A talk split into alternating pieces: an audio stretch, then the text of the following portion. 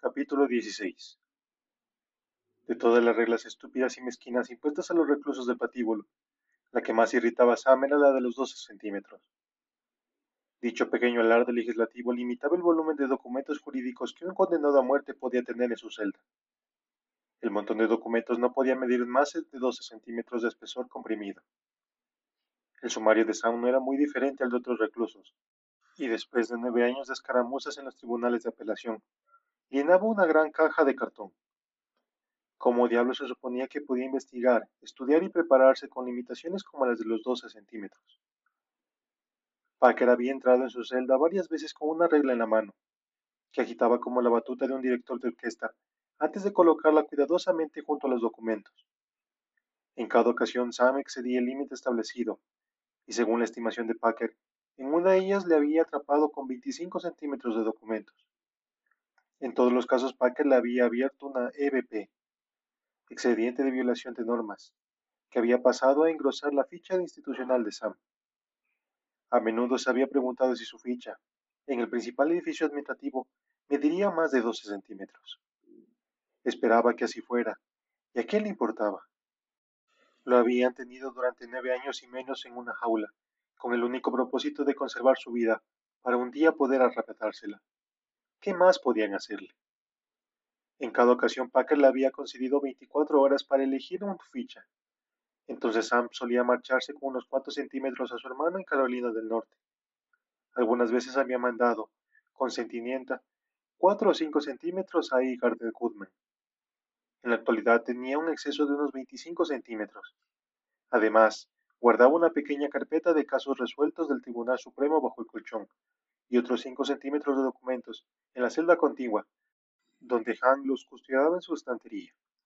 Tenía también otros siete centímetros de documentos en la celda de J. B. Gullit. Sam repasaba todas las cartas y documentos para Henshaw y Gullit. Henshaw tenía un buen abogado pagado por la familia. Gullit tenía un cretino de un prestigioso bufete de Washington que nunca había visto el interior de un juzgado. La norma de los tres libros era otra limitación desconcertante de lo que los reclusos podían tener en sus celdas.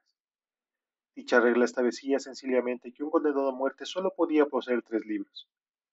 Sam tenía quince, seis en su celda y nueve repartidos entre los de sus clientes en el patíbulo. No tenía tiempo para la novela. Su colección constaba exclusivamente de textos jurídicos sobre la pena de muerte y la octava enmienda. Acababa de comer cerdo hervido, alobias moteadas y pan de maíz y estaba leyendo un caso del noveno circuito en California, sobre un preso cuya serenidad era tan extraordinaria ante la pena de muerte, que sus abogados decidieron que debía estar loco.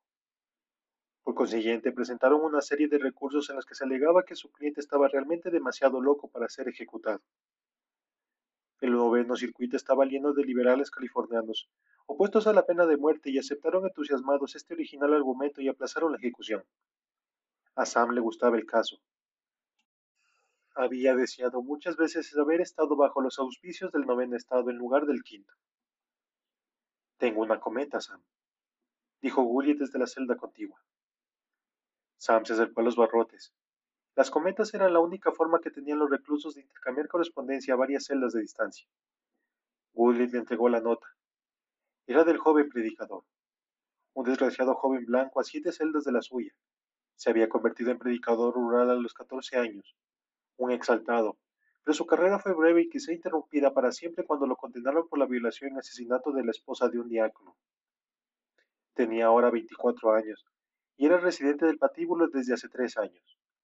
Últimamente había regresado con gloria con los evangelios. La nota decía, Querido Sam, en estos momentos rezo por ti. Estoy convencido de que Dios intervendrá en este asunto para detenerlo.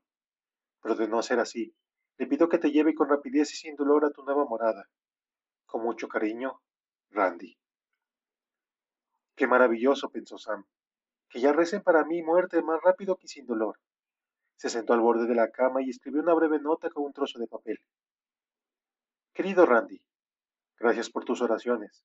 Las necesito. También necesito uno de mis libros. Se titula Revisión de la pena de muerte. De Bronstein. Es un libro verde. Mándamelo, por favor. Sam. Se le entregó a JB y esperó junto a los barrotes mientras la cometa se desplazaba a lo largo de la galería. A pesar de que eran ya casi las ocho, había todavía un calor bochornoso, pero afortunadamente ya empezaba a oscurecer en el exterior. Por la noche la temperatura descendía a unos 25 grados, y con la ayuda de los ventiladores que no dejaban de zumbar, el ambiente de las celdas era tolerable. Sam había recibido varias cometas a lo largo del día. Todas expresaban solidaridad y esperanza. Todas le ofrecían la ayuda disponible. El volumen de la música había sido más bajo y el griterío que emergía ocasionalmente cuando se infringía los derechos de alguien no se había producido. Por segundo día, el patíbulo había sido un lugar muy apacible. Los aparatos de televisión estaban encendidos todo el día y estaba avanzada la noche, pero a bajo volumen. La galería A estaba a todas luces más tranquila. Tengo un nuevo abogado, dijo reposadamente Sam apoyado sobre los codos y con las manos a través de los barrotes. Lo único que llevaba puesto eran sus calzoncillos. Veía las manos y las muñecas de Gullit, pero nunca llegaba a ver su rostro cuando se hablaban de una celda a otra. Cada día, cuando Sam salía a disfrutar de su hora de ejercicio, caminaba despacio por la galería y miraba fijamente a los ojos de sus camaradas. Ellos le devolvían la mirada. Tenían sus rostros grabados en la mente y conocía sus voces, pero era cruel vivir durante varios años junto a un hombre y mantenerte con él largas conversaciones sobre cuestiones de vida o muerte, viéndole solamente las manos. Me alegro, Sam. Has hecho bien. Sí, creo que es un chisco bastante listo. ¿Quién es? preguntó Gully con las manos inmóviles y los dedos entrelazados. Mi nieto, respondió Sam con el volumen justo para que Gully leyera. A Gullit que movió ligeramente los dedos mientras reflexionaba, podía confiársele secretos. ¿Tu nieto? Sí, de Chicago, de un gran buffet. ¿Cree que tal vez exista alguna posibilidad? Nunca me habías dicho que tuvieras un nieto. Hacía veinte años que no le había visto. Se presentó ayer. Me dijo que era abogado y que quería hacerse cargo de mi caso. ¿Dónde se ha metido durante los últimos diez años? Estaba creciendo, supongo. No es más que un chiquillo. 26 años, creo. ¿Vas a permitir que un jovenzuelo de 26 años se ocupe de tu caso? Eso irritó ligeramente a Sam. No tengo exactamente mucho donde elegir a estas alturas de mi vida. Maldita sea, Sam. Sabes más sobre leyes que él. Lo sé, pero será agradable disponer de un verdadero abogado en el exterior que escriba los recursos y apelaciones en un auténtico ordenador y los presente debidamente a los tribunales. Será agradable que alguien se persone en los juzgados y discuta con los jueces, alguien que pueda luchar en la igualdad de condiciones contra el Estado. Esto pareció satisfacer a Gullit, porque guardó silencio durante unos minutos. Bien inmóviles, pero luego empezó a frotarse las puntas de los dedos y eso significaba, evidentemente, que algo le preocupaba. Sam esperó. He estado pensando en algo, Sam, en todo el día no ha dejado de atormentarme. ¿De qué se trata? Desde hace tres años tú estás ahí y yo aquí, y tú eres mi mejor amigo del mundo. Eres la única persona en la que puedo confiar y no sé qué haré si te llevan por el pasillo a la cámara de gas. Siempre has estado ahí para ocuparte de mis cuestiones jurídicas, que nunca llegaré a comprender, y siempre me has dado buenos consejos y me has dicho lo que debía hacer. No puedo confiar en mi abogado en Washington. Nunca me llama ni me escribe, y no sé qué diablos ocurre con mi caso. Me refiero a que no sé si me falta un año o cinco, y eso basta para volverme loco. De no haber sido por ti, ahora estaría como un cencerro. ¿Qué ocurrirá si no sales de esta? Ahora movía y agitaba intensamente las manos. Cuando cesaron sus palabras, dejaron también de moverse las manos. Sam encendió un cigarrillo y le ofreció otro a Gullit, que era el único preso con quien los compartía. Hank, a su izquierda, no fumaba. Dieron varias escaladas y expulsaron el humo hacia las ventanas de la parte superior del pasillo. No voy a ir a ninguna parte, JB. Mi abogado dice que tenemos una buena posibilidad. ¿Lo crees? Me parece que sí. Es un chico listo. Debe ser muy extraño. Eso de tener a tu nieto por abogado. No me lo puedo imaginar. Cully tenía 31 años.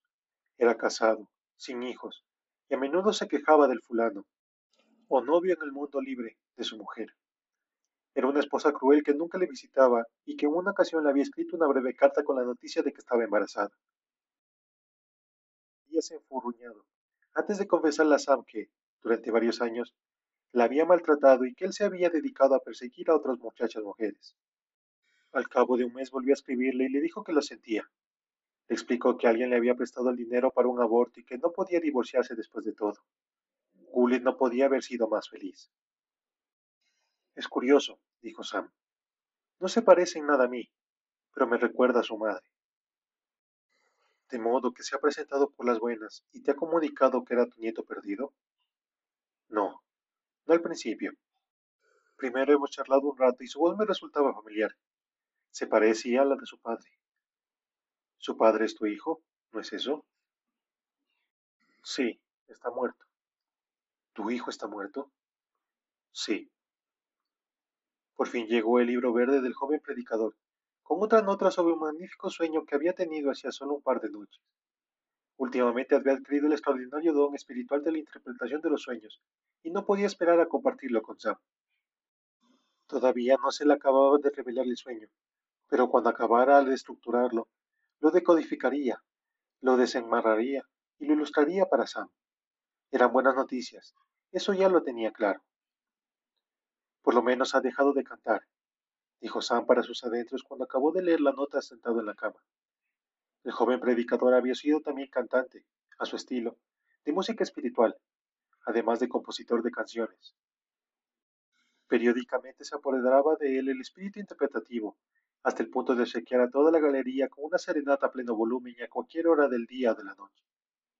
Tenía voz de tenor, potente pero desafinada, y cuando lanzaba al aire sus nuevas composiciones se oían inmediatamente quejas furiosas. El propio Packer solía intervenir para aplacar el holgorio. Sam había llegado a amenazarle con intervenir jurídicamente para acelerar su ejecución, si no cesaban los aullidos. Paso sádico porque él más adelante se disculpó. Pobre chico estaba simplemente loco, y si Sam vivía lo suficiente, se proponía utilizar una estrategia de encadenamiento mental sobre lo que le había leído en el caso de California. Se recostó sobre la cama y empezó a leer. El ventilador movía las páginas y hacía circular el bochornoso aire, pero al cabo de unos minutos la humedad se había apoderado de las sábanas sobre las que estaba acostado. Durmió empapado hasta las primeras horas de la madrugada, antes del amanecer, cuando el patíbulo estaba casi fresco y las sábanas casi secas.